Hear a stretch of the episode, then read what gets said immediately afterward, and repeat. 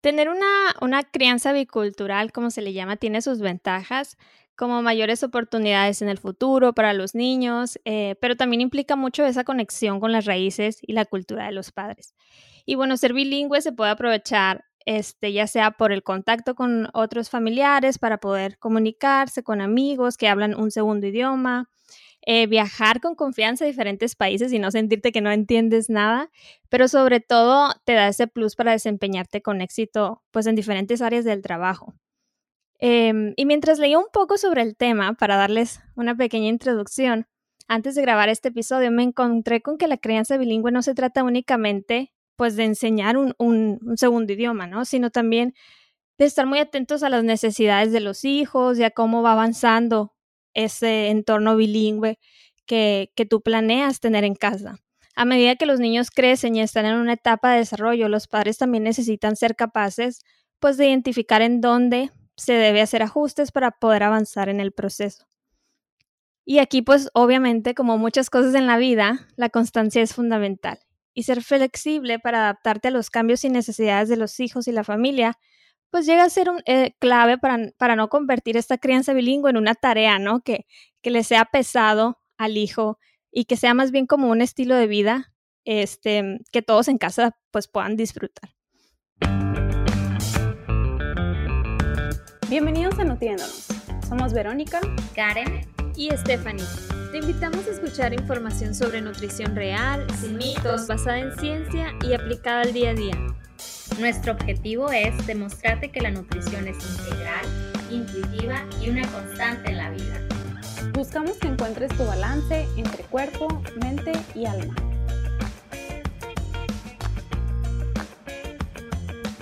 Bueno, bienvenidos sean a un nuevo episodio de Nutriéndonos. Hoy precisamente vamos a hablar de esos retos que se presentan en un hogar, pues donde hay dos culturas, este, dos idiomas, dos, dos perspectivas diferentes y también tocaremos el tema un poquito sobre el respeto de la crianza por parte del núcleo, del núcleo no familiar que elegimos muchas veces este, ya como adultos y que, mm, y que formas cuando estás fuera de tu país o de tu casa. Primero que nada, pues bienvenidas a, mis super invitadas el día de hoy, Marzana y Rafaela, y sepan que estamos muy agradecidas de que nos hayan dado un cachito de su tiempo porque sabemos que cuando se es mamá, pues es el tiempo vale oro y es muy escaso. Para quienes nos escuchan, eh, hoy, es, hoy tengo, como ya lo mencioné, a Marzane y a Rafaela. Ellas son mamás originarias de Brasil, residiendo en México ya hace algunos años, y ambas tienen una familia bicultural. Sus esposos son mexicanos. Entonces, para em, presentarlas, les cuento un poco sobre ellas. Rafaela nació en Sao Paulo, Brasil. Tiene 27 años, lleva 10 años viviendo en Guadalajara, México, y es mamá de Giovanna Rafaela de 2 años y 6 meses. Por otro lado, Marzane tiene 30 años, quien nació en Río Grande do Sul, Brasil, y tiene 18 años viviendo en México. Ella es mamá de Lua, una niña de 3 años y 4 meses. Y bueno, tener una familia bicultural, que es el tema del, episodio de hoy, eh, llega a ser este retador, inclusive aunque aquí en las dos culturas, México-Brasil, son pues culturas latinas y podría, podrían pensar que pues son culturas muy parecidas, tienen este mm, pues sus retos, ¿no? Y es de lo que vamos a platicar. Ellas nos vienen a contar su perspectiva de la maternidad, cómo es que mm, han llevado la crianza bicultural en su casa y espero que se puedan sentir identificadas muchas otras mamás que nos están escuchando allá afuera. Les voy a ceder la palabra a mis invitadas y me gustaría saber, como mamás primerizas, qué es lo que consideran más retador de la crianza con sus hijas en un país distinto a su cultura. Bueno, para mí eh, lo más retador es no tener a mi familia cerca. Considero que la familia es como nuestra red de apoyo. Eh, considero que en momentos difíciles en que uno se enferma, por ejemplo, me ha pasado a mí que una vez me enfermé y pues ya era de noche y no tenía con quién dejar a mi hija porque mi esposo me tenía que acompañar al hospital. Entonces fuimos nosotros tres y pues tuve que quedar una noche en el hospital y pues quedamos ahí los tres. Y entonces considero que ese para mí fue un momento retador por no tener a quién llamar así como en la noche, eh, no tener a, pues a mi mamá o a una hermana alguien cercano y de confianza. Y pues para dejar a mi hija, ¿no? Entonces para mí, para eso sí fue, para mí es muy retador, como no tener a mi familia cerca. Porque digo, puedes tener amigos y esta otra familia no nuclear que, que se le llama, que tú eliges, pero no es la misma confianza, ¿no? De marcar a las 2 de la mañana de, hey, te voy, te voy a dejar a la niña y ya, ni siquiera preguntas si puedes o no. Sí, la verdad es que eso sí llega a ser este, un, un punto muy importante, sobre todo en la red de apoyo. También porque mis amigas ahora, ya después de que tuve a mi hija, ya todas son mamás. Entonces, imagínate llamar en la madrugada y dejar a otro bebé, entonces ya claro. sí es difícil. Pues bueno, yo de mi parte, bueno, a diferencia de Rafaela, pues yo sí siempre he contado pues con el apoyo de mis papás porque están cerca. Entonces, creo que eso no fue tanto un reto, pero a mí lo que a veces mm, pues para mí es como difícil es el aceptar. Por ejemplo, yo crecí con toda mi familia, con muchos primos, salir a jugar y Luba no lo va a tener porque aquí somos poquitos. Entonces, creo que mi lado, esa es la parte difícil. O sea, ella nunca va a tener una infancia como la que yo tuve. Eso, pues no, o sea, tiene ahorita un primo, pero pues van a ser dos y ya. Porque de parte de mi esposo no creo que tenga primos. Entonces, es como lo difícil de mi parte. Claro, como como aterrizar esa idea, ¿no? De que, ay, yo, mi mm, yo crecí de esta manera y fue, me gustaría que mi hija también lo tuviera, pero la realidad es otra, ¿no? Y de repente, me imagino que como padre, pues eso llega a ser medio chocante, como... Sí, porque pues antes salías con tus 15 primos a jugar, a divertirte, y ahora pues no, ahora es como muy solitaria, su infancia siento que va a ser muy solitaria porque yo de mi parte no, no pienso tener hijos. Entonces va a ser ella y su primito y los dos y así es como que para mí es como pues difícil ese lado principalmente. Y creo que otro lado es como la cuestión también de la alimentación en México en los niños es como muy distinto.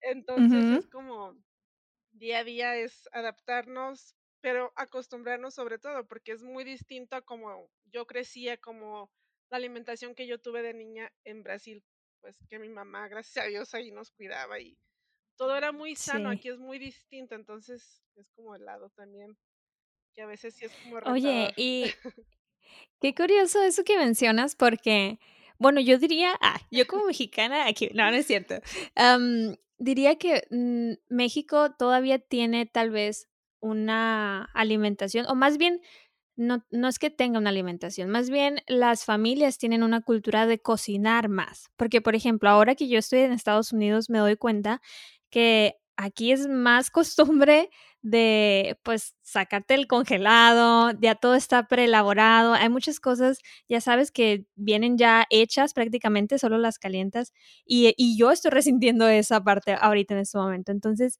imagínate, eh, se me hace muy curioso que lo mencionas porque yo no lo miraba así, ya sabes, las mamás siempre cocinan o lo que tú quieras, pero sí, en definitiva, si te pones a comparar, sí son muy diferentes, pues los alimentos que se utilizan, cómo se combina, lo que se da, lo que no se da, este, que en México usamos mucho picante para todo y que los niños comen chile desde que nacen casi casi. ya, me pide su fruta con tajín y yo qué, rico. y tú solo tienes tres años. A los 15 Es que aquí también es más fácil, ¿no? Por ejemplo, si sales, eh, si te sales, no sé, está en la calle y ahí pues hay tacos y pues frutas así, ¿no? Y pues de todo, hay de todo aquí, hay mucha variedad. Si vas al súper, hay variedad de papitas, galletas en Brasil y aquí es, yo siento que es más barato aquí que allá, entonces allá en Brasil como que también me pasó eso de que pues mi mamá siempre cocinaba y ya para comer, no sé, papitas o galletas, eh, así era como dos veces al mes o cereal. En Brasil no, no es así, ¿verdad? Ajá, es lo que le digo a mi esposo, el cereal. Yo jamás, jamás recuerdo haber comido cereal. Es muy caro. nunca. Yo creo que el cereal lo probé en México. Y puede que sí tenga mucho. ¡Ay, qué chistoso! Puede que sea muy la cuestión económica, porque allá, pues, es más difícil el tener acceso a esas cosas, ¿no? Aquí yo creo que es muy fácil, muy barato, entonces yo creo que también tiene que ver eso. Influye. Sí, sí. Todas esas cosas, o sea, el refresco en mi casa. El refresco jamás había refresco en mi casa, solo los días que iba a visitar. En mi casa también. Especiales, así. yo o en los cumpleaños. y siempre fui así. o en los cumpleaños, sí. El tener refresco es como una fiesta o para una visita, pero así de que sea todos los días, pues no, o sea. No wow. wow. Sí, entonces en definitiva, sí imagino que pues ha de haber un estira y afloja interno con ustedes, ¿no? De adaptarse al país a donde están residiendo ahora y por otra parte querer darles pues todo lo que ustedes vieron y recibieron en beneficio a la salud cuando eran pequeñas. Es muy Son ambientes muy distintos, en definitiva, sí. Y por otro lado, ¿cómo balancean esta parte de enseñarle a sus hijas dos idiomas y también pues tener en casa dos, dos culturas distintas? Pues yo la cuestión de los dos idiomas yo con Lua hablo portugués desde que Lua nació, pero no lo tomo como que sea algo forzoso, o sea, ella en su tiempo lo va a aprender. Entonces, para mí principalmente quiero que ella me entienda porque el plan es llevarla a conocer su familia de Brasil, entonces aunque sea que pueda ahí más o menos comunicarse, no tengo prisa para que ya lo aprenda, eh, pero lo llevamos como algo muy normal. Yo le hablo portugués, su papá español, mi familia habla portugués con ella, la familia de mi esposo español. En la escuela ella habla español, entonces el español siempre va a ser lo principal en su vida, ¿no? Entonces no puedo evitarlo porque pues, es su día a día y pues así no son las cosas, ¿no? Pero el portugués, ella ya a sus tres años entiende prácticamente todo. No habla mucho, habla su portuñol, pero sí habla más español, pero por el momento creo que me, me basta con que lo entienda y, ella ya como que le interesa más aprender palabras. Hay días que ella solo me dice, ah, yo hablo portugués. Y ya me, me pregunta palabritas o yo le digo frases y ella la empieza a repetir, entonces lo toma como muy natural. Entonces, Ay, qué bien. es lo que me gusta, o sea, que no sea algo forzoso, que ella a su tiempo decida qué hacer, si quiere hacerlo, pero por el momento con que sea parte de su día a día, creo que es lo principal. Sí, que esté acostumbrada, ¿no? Que esté acostumbrada y ya, ya cuando crezca, pues ella sabrá si, si lo continúa practicando, si lo habla mejor, pero le va a ser muy natural y muy fácil, como tú dices, porque para ella era muy normal escucharlo desde muy pequeña. Y, y por tu lado, en tu casa, Rafaela. Pues para mí también fue igual que con Marcel, de que fue natural. Pero me pasó algo muy chistoso porque a mi esposo le encanta hablar en portugués y a mí en español. Entonces, aquí en la casa yo hablo español y mi esposo portugués. Entonces, cuando nació la bebé, fue, eh, fue natural también porque estábamos así, yo hablaba español y él portugués, pero en un momento sí pensamos, ¿qué vamos a hacer? No? Si queremos que ella aprenda bien portugués, mejor que la mamá hable portugués y el papá español. Pero ya después de una semana no, no funcionó y ya como que dijimos, ah, no, mejor que sea natural, que sea pues escuchando, ¿no? Y lo va a escuchar todos los días y algo que se, que, mm, se me hizo padre fue porque antes yo hablaba con mi familia creo que una vez a la semana pero ya después que tuve a mi hija, ya fue de que todos los días hablaba con mi mamá, con mi hermano, con mi hermana y con mi prima, entonces ya como que se volvió algo también, pues un hábito, ¿no? Hablar con mi familia todos los días y ya creo que ella se acostumbró. Y mi esposo trabaja y pues eh, trabaja en la casa y todo el día también cuando está trabajando está hablando en inglés, su trabajo es en inglés. Entonces ella también como que a ella le llama mucho la atención, la verdad, le encanta. Y cuando mi esposa está, tiene una junta o algo así, ella empieza a repetir todo lo que él dice. incluso la, en la junta, su gerente o sus compañeros como que eh, empiezan a reír porque, ay, qué padre, ¿no? Que, que a ella le interese o que empiece a hablar como su papá. Y también para mí me ayudó mucho que pues también que su papá hable otro idioma. También porque yo, su papá habla español, portugués, inglés y yo hablo portugués, español e italiano. Solo que el italiano no tengo con quien hablar, entonces no tengo con quien practicar el idioma. y ya se me ocurrió empezar a hablar con ellas y una hora al día y pues también le llamó mucho la atención, entonces eh, a veces sí mezcla los idiomas cuando está hablando en español, le sale un poquito italiano o en portugués, pero sí también fue algo natural y como le gusta mucho, entonces creo que se me hizo más fácil así. Wow. Y sí, porque de repente se escucha por ahí mucho eso, ¿no? De que es que si le enseñas dos, tres idiomas a un niño al mismo tiempo, nada más lo vas a confundir y no va a aprender ninguno bien. Y, y bueno, se sabe ahora que eso es un mito, porque como dices, sí puede haber que, no sé, en algún momento medio que no, o como Lua, ¿no? Que de repente habla portuñol eh, y que mezclan y así, pero digo, hasta alguien de adulto que habla dos, tres idiomas pasa. O sea, de repente tu cerebro como que dice, hey, no, o recuerdas palabras en un idioma y, otro tipo de palabras en otro idioma. Pero no quiere decir que te cause confusión, o sea, es parte de una mente políglota. Entonces, wow, qué bonito. Ay, no, qué padre. O sea, se me hace algo súper, súper especial. Y yo creo que ahora en el siglo XXI hasta como es como muchas familias es muy normal que aunque, los papás no sean nativos de algún segundo o tercer idioma, pero mandan a los niños a las escuelas para que hablen un segundo idioma. Entonces, ya eh, como que ahora del presente y tal vez ya en el futuro sea algo como que ya de básico vas a tener que hablar dos idiomas y ya de ahí para arriba, ¿no?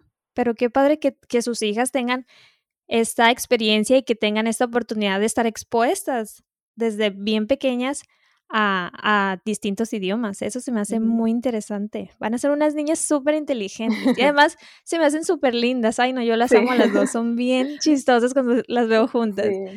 Y mm, ya que me contaban que eh, tenían pues diferentes rutinas y actividades en casa como para exponer a sus hijas a, dos diferentes idiomas y que lo, tomaran de la manera más natural posible, eh, hay, hay muchos mitos acerca de, eh, como lo platicábamos, de darle dos idiomas o tres idiomas a un niño al mismo tiempo, ¿no? Que porque le genera confusión, eh, mucha gente dice que hasta le puede crear como retraso en el habla, que pueden pues mezclar los idiomas, como lo estábamos platicando, eh, que muchas veces eh, los niños sí son como esponjas, pero pues a lo mejor este, pueden ser em, bilingües, no ahorita, sino más adelante, ¿no? Como dice Marzane, no tengo prisa con que lo entienda ahorita y más adelante ella sabrá. Pero ustedes qué piensan sobre esto? ¿Cuál es su perspectiva? Yo, yo, pues bueno, obviamente asumo que están a favor, ¿verdad?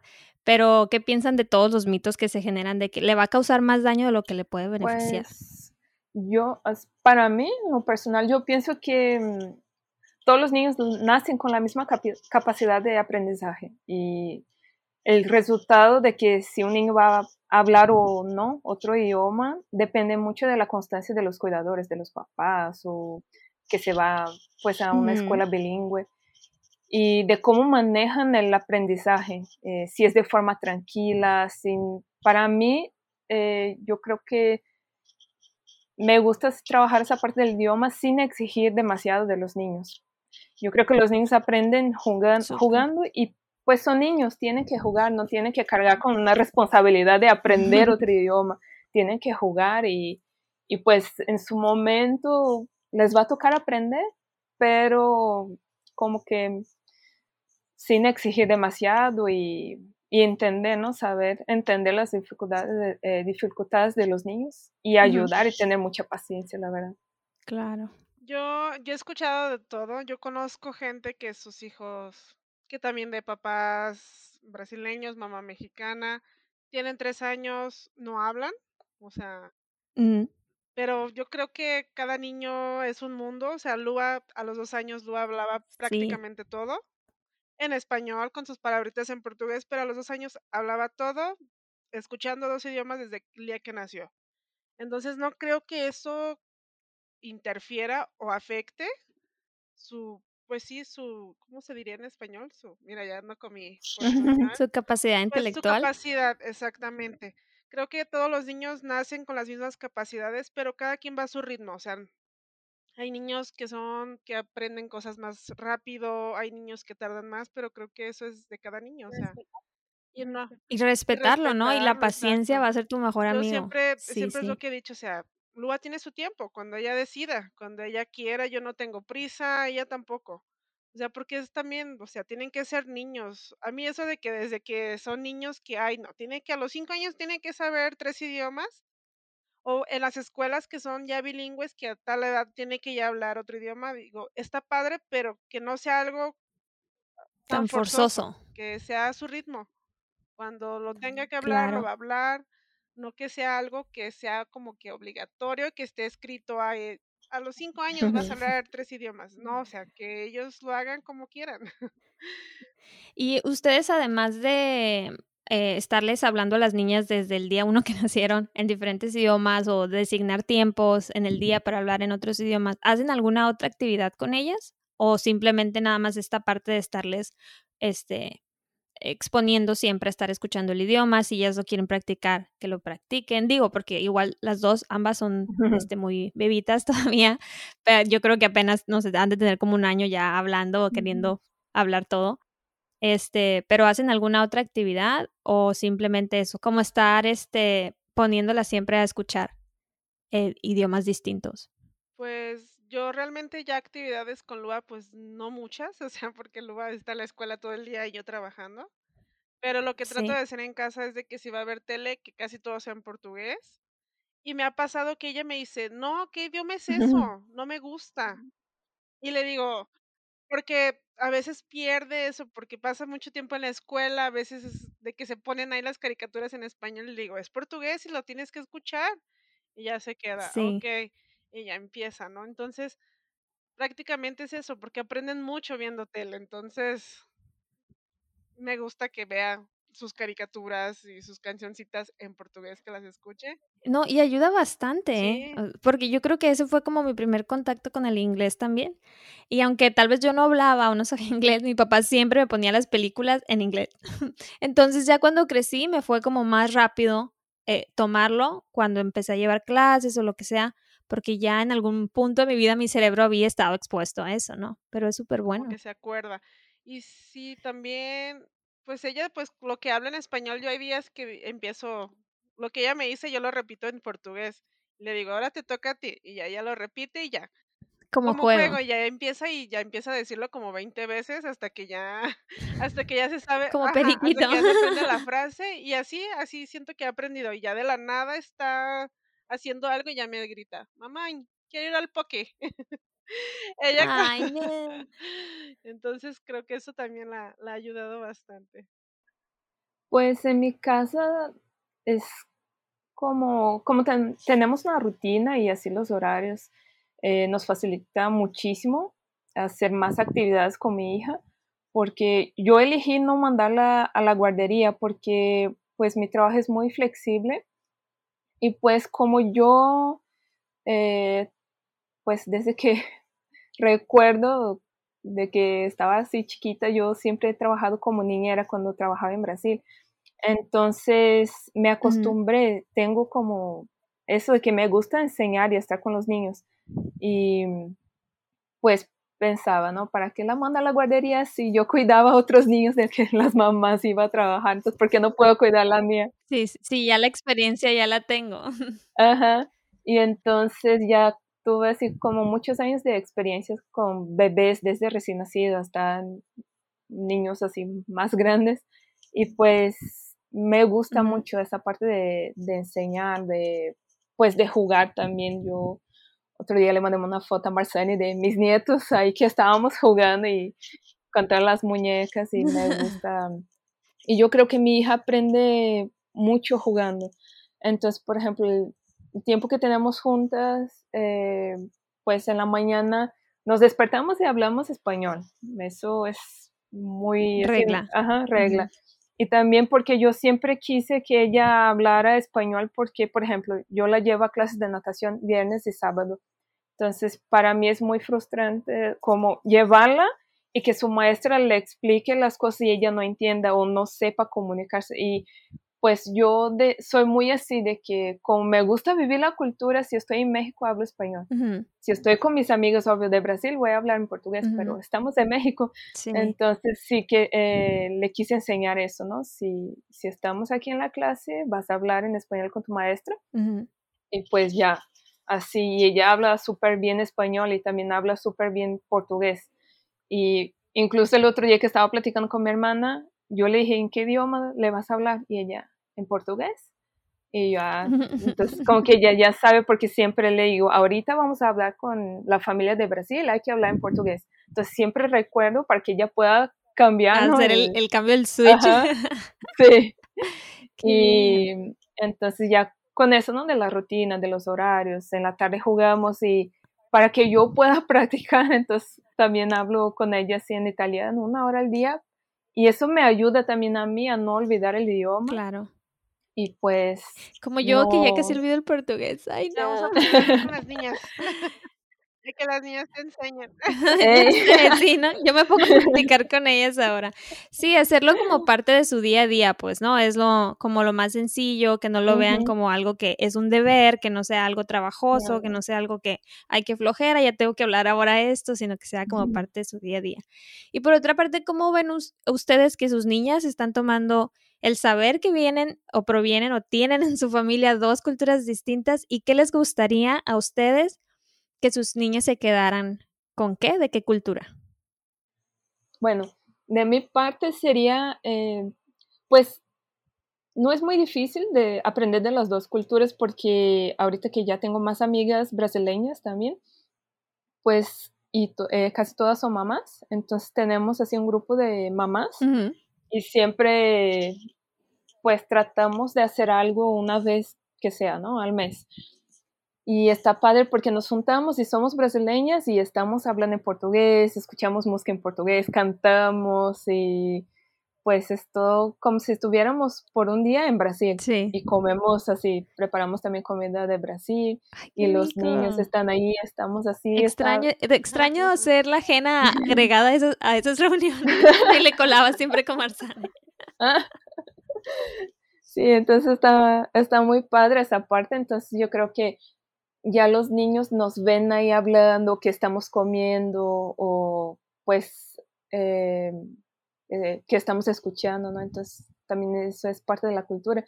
Y pues de México también tengo amigas mexicanas que son muy lindas, que pues vienen acá y se sientan a jugar con mi hija y le hablan en español y incluso tengo amigas, amigas que son mexicanas y hablan portugués. Pero cuando llegan acá y saben que a mí me gusta hablar en español, entonces ellas hablan en español.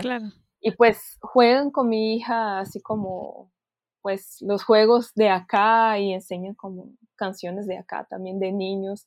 Y eso está padre, ¿no? Tener pues esa, pues las dos partes, ¿no? Porque, por ejemplo, yo tengo mi familia en Brasil, pero aquí no tenemos familia. Aquí somos nada más yo, mi esposo y mi hija. Y pues mi familia que es y incluso su suegra muy linda, que también es mi suegra. ya la, adopté, mi hija le dice abuelita y la quiere mucho, es muy linda. Y pues yo creo que eso nos ayuda mucho, pues para que puedan aprender, ¿no? De las dos culturas, convivir con las dos culturas, como tenemos acá los brasileños y también los mexicanos, entonces ayuda muchísimo. Y que me gustaría que llevara, pues, de, de acá de México es celebrar. Me encanta que acá celebran las fechas, eh, los días festivos, así de que, ay, los días de, de, los muertos y hacen fiesta y todo. Y en Brasil, no, como que el día de los muertos tenemos que estar calladitos en la casa, no hay que hacer ruido, no hacemos fiestas ni nada. Pero los días en el carnaval, ¿eh? eh, eh. Yo creo que es el único así, como que, eh, así muy feliz. También la fiesta junina. Pero, por ejemplo, los días festivos acá de la independencia en Brasil no hacemos nada, nada más. No tenemos clases, no, no van a trabajar, creo, pero se toman el día, los días festivos allá es para descansar. Entonces, yo quiero que mi hija como que lleve eso, ¿no? De, de la cultura mexicana. Las celebraciones. pues, eh, y por parte de Brasil que sea como la forma de demostrar amor hacia los demás, como eh, el abrazar y, por ejemplo, el otro día estaba platicando con una amiga que es mexicana y le comenté, ¿no? De que, ah, en Brasil, pues yo siempre estaba abrazada con mi papá y pues incluso de adolescente, ¿no? Me gustaba dormir con mi papá y dormía así abrazada con mi papá y mi amiga se quedó así. ¿En serio? Yo jamás dormí con mi papá. Yo casi no abrazo a mi papá. Y en Brasil somos así de que muy, ay, de estar muy, físicos, ¿no? Mucho de contacto físico, es verdad. Entonces, y es mucho aquí, yo jamás he escuchado que un hijo, un papá le diga a su hijo, te amo, o sea, es como algo muy raro. Y en Brasil a todos, o sea, yo cada que hablo con mi papá me marca, me dice, te amo, yo, yo también, papá, o sea, a mi hermano, entonces sí, es como muy, muy distinto. Incluso entre nosotros, cuando voy con Marceni y yo veo a Lua y yo, ay, te amo, Lua, te voy a extrañar, como si no la fuera a ver así. y ella siempre llora porque se quiere venir conmigo. Ay, Pero sí me encanta. incluso entre las dos, ¿no? Entre Lua y Giovanna siempre se abrazan y te quiero, te, amo, eh, te quiero prima o amiga, se dicen también. Ay, no. Qué bonita relación. ¿Y tu Mar? Ay, pues yo. Pues es que para mí como que es un poco ya difícil el separar eso, porque estoy aquí tanto tiempo que creo que ya a veces soy más mexicana que, brasileña. O sea, vivo aquí más tiempo de lo que viví en Brasil. Sí, de hecho yo creo que quien te está escuchando este, no, no puede notar un acento en, en tu español. Pero también fue esa parte, ¿no? Que tú llegaste muy niña a México, entonces aprendiste el español como lo está aprendiendo tu hija, ¿no? Como está aprendiendo mi hija. Entonces creo que principalmente lo que a mí me gustaría para ella es los idiomas, porque es en un futuro te das cuenta que eso es todo. Sí. Te abre mil puertas. puertas, miles y miles de puertas. Entonces, de mi lado creo que es lo principal que quiero con lo que se quede. Y también que aprenda mucho de la historia de los dos países, porque a mí a veces me preguntan, ¿y en Brasil esto? Yo no me acuerdo, o sea, porque de chiquita era de que viví aquí, luego me fui, luego regresé, entonces me perdí muchas cosas, o sea, y son cosas que yo no recuerdo. Entonces a veces no sé explicarlo, por qué pasó esto, cómo fue en tal año, entonces me gustaría que, que lugar sí pudiera aprender de, de los dos, de la cultura y historia de los dos países, que pues las dos son muy, hay muchas cosas muy padres que aprender, entonces sí. me gustaría principalmente eso. Bueno, entonces, em, más bien cuéntenme, y me gustaría tocar el tema de esta parte del respeto, ¿no? Del respeto que muchas veces es difícil marcar límites con la gente que está afuera de tu casa, afuera de tu familia, o inclusive muchas veces con los mismos familiares, ¿no? De que, bueno, es que yo quiero criar a mi hija de esta manera, yo le estoy enseñando esto, las reglas en casa son estas, y de repente llega la gente y le vale gorro y ni siquiera pregunta ni nada, ¿no?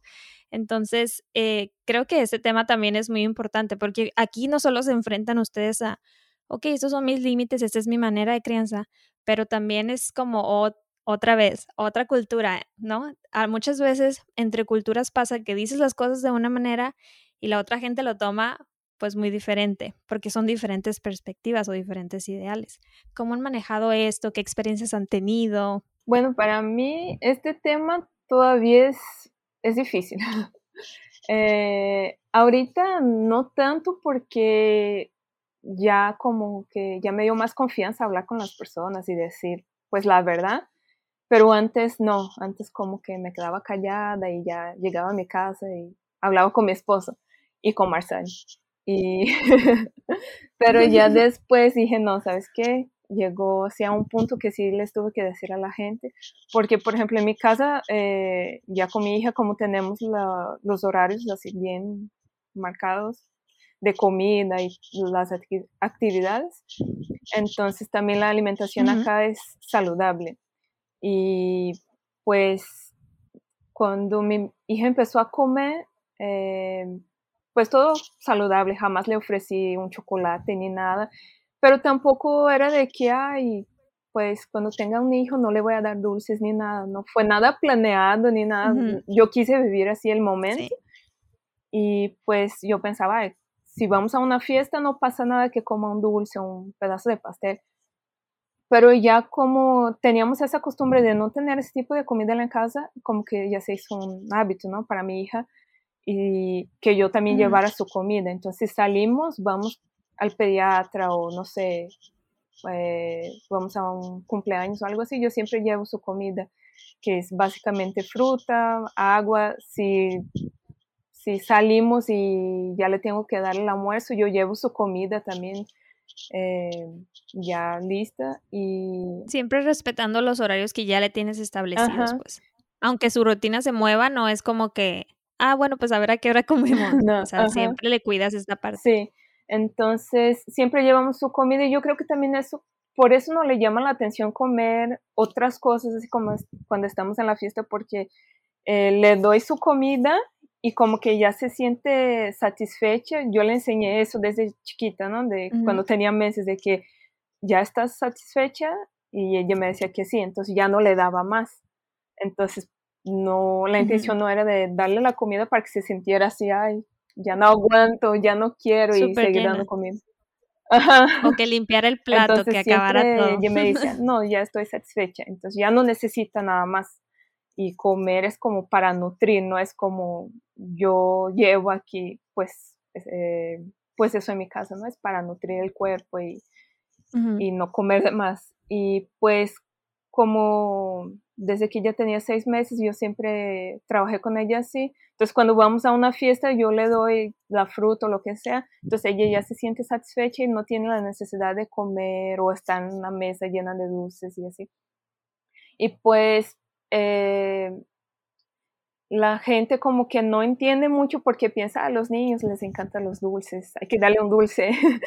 y pues yo tengo amigas que sí, que sus hijos sí comen dulces, entonces si mi hija está jugando con ellos, ellas automáticamente, pues le voy a dar un dulce a mi hija, a mi hijo, pues le voy a dar también a otro niño para que no, no se quede viendo al otro, ¿no? Comiendo y le dé ganas, pero no preguntan.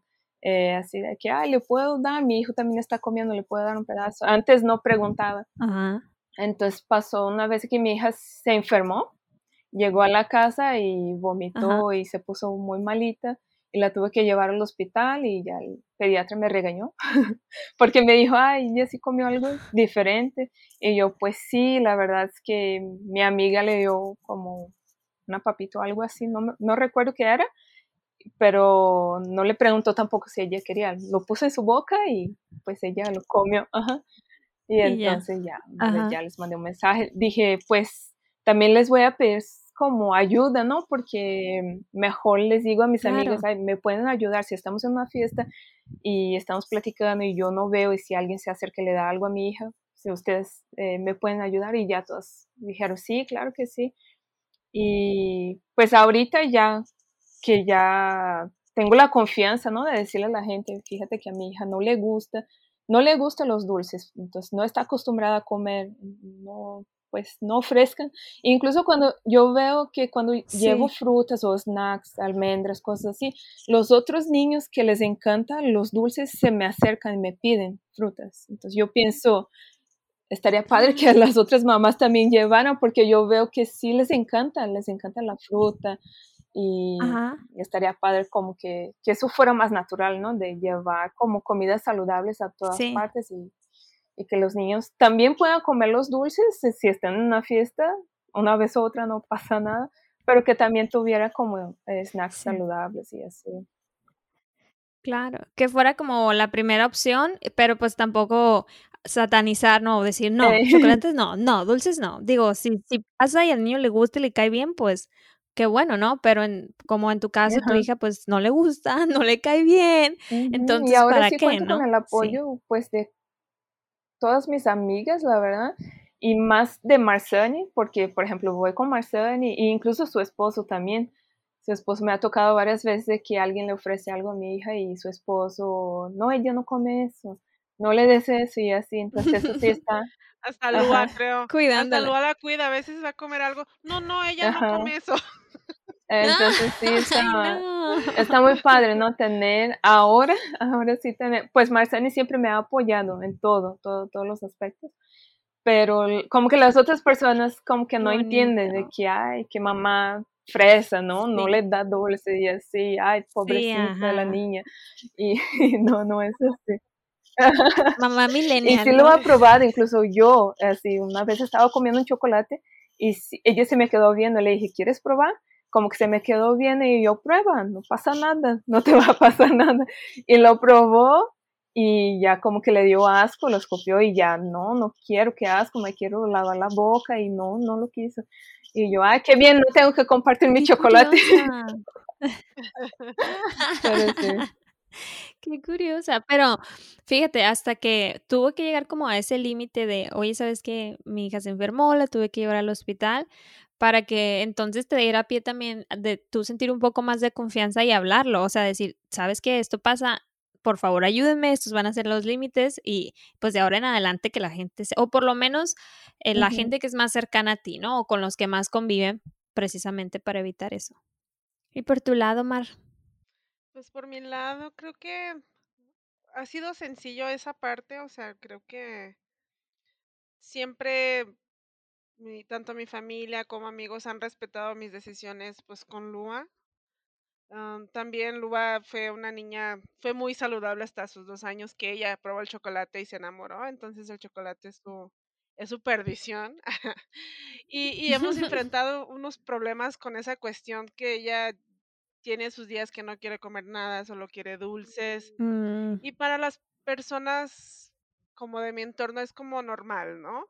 Pero para mí no, o sea, no puedes dejar de comer la fruta por nomás comer chocolate. O sea, eso a mí no me parece normal.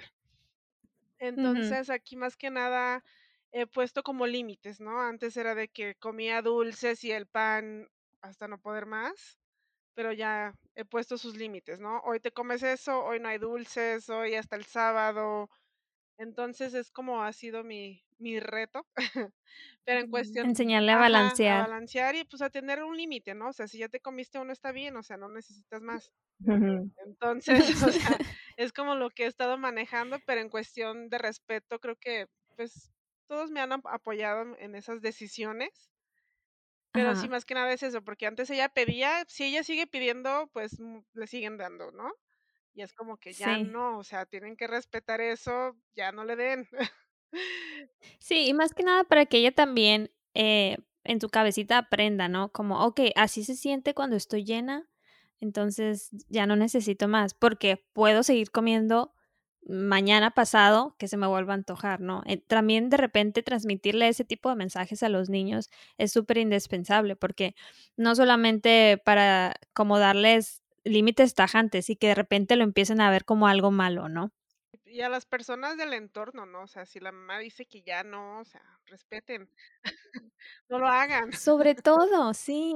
Eso sí, creo que también me pongo del lado de Marzani, porque a veces Marzani dice, pues, lo obvio, ¿no? Eh, nos pasa mucho de que estamos platicando, eh, ahorita, ¿no? Estamos platicando y pues yo te estoy viendo. Y no es de que si estás comiendo algo y yo te estoy mirando, no quiere decir que yo quiero lo que estás comiendo.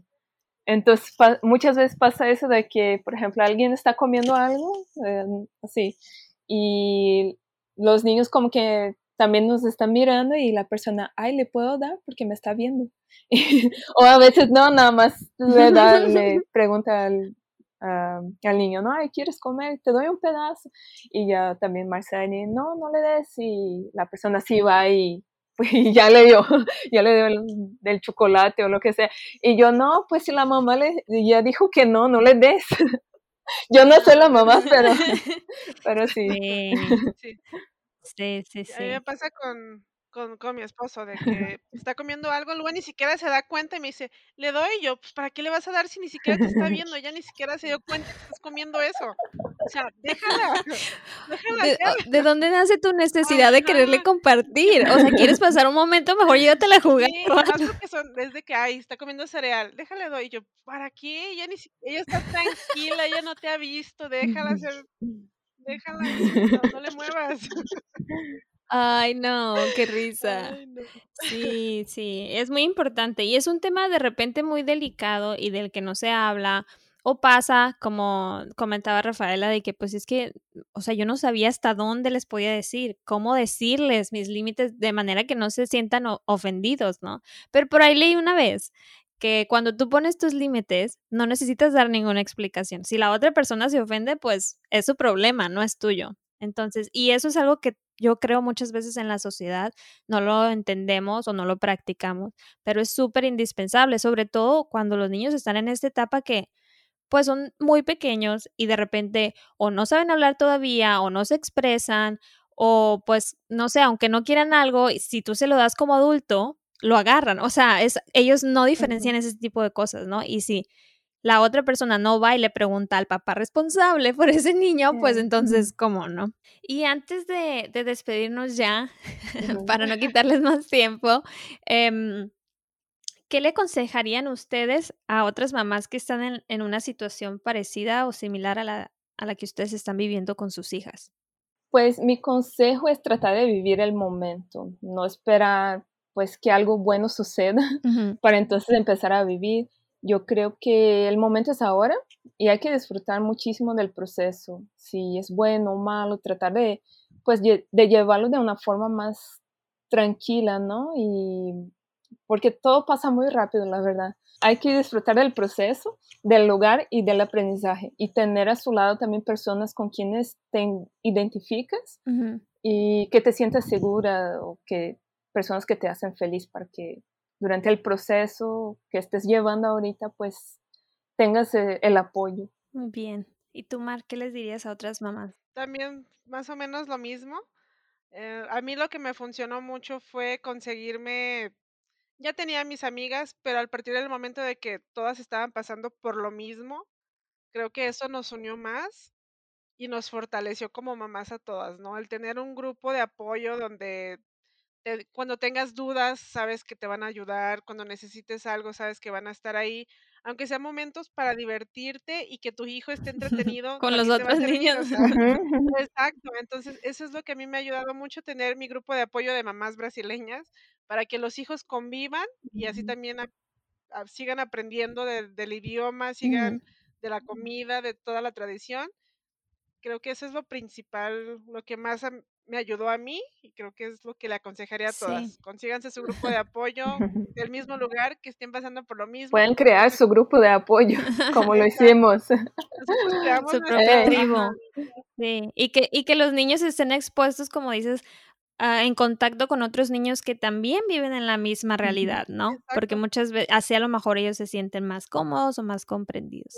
Pues muchísimas gracias de verdad por su tiempo, este, por, por abrirse aquí en este espacio de nutriéndonos y contarnos su experiencia, eh, su recorrido en la maternidad y con este pues plus de tener que lidiar con dos culturas. Muchas, muchas gracias por, por querer participar con nosotras. No, pues muchas gracias por la invitación y gracias por la confianza. gracias por la invitación y por acordarte de nosotros. Claro que sí. Nutriéndonos Podcast brinda información basada en evidencia científica sobre nutrición y temas de salud. Las recomendaciones aquí mencionadas no sustituyen una consulta médica, nutricional o con cualquier profesional de la salud. Busca siempre orientación con una consulta personalizada. Esperamos hayas disfrutado de este episodio tanto como nosotras. Gracias por escucharnos. Te esperamos el siguiente lunes con un tema nuevo.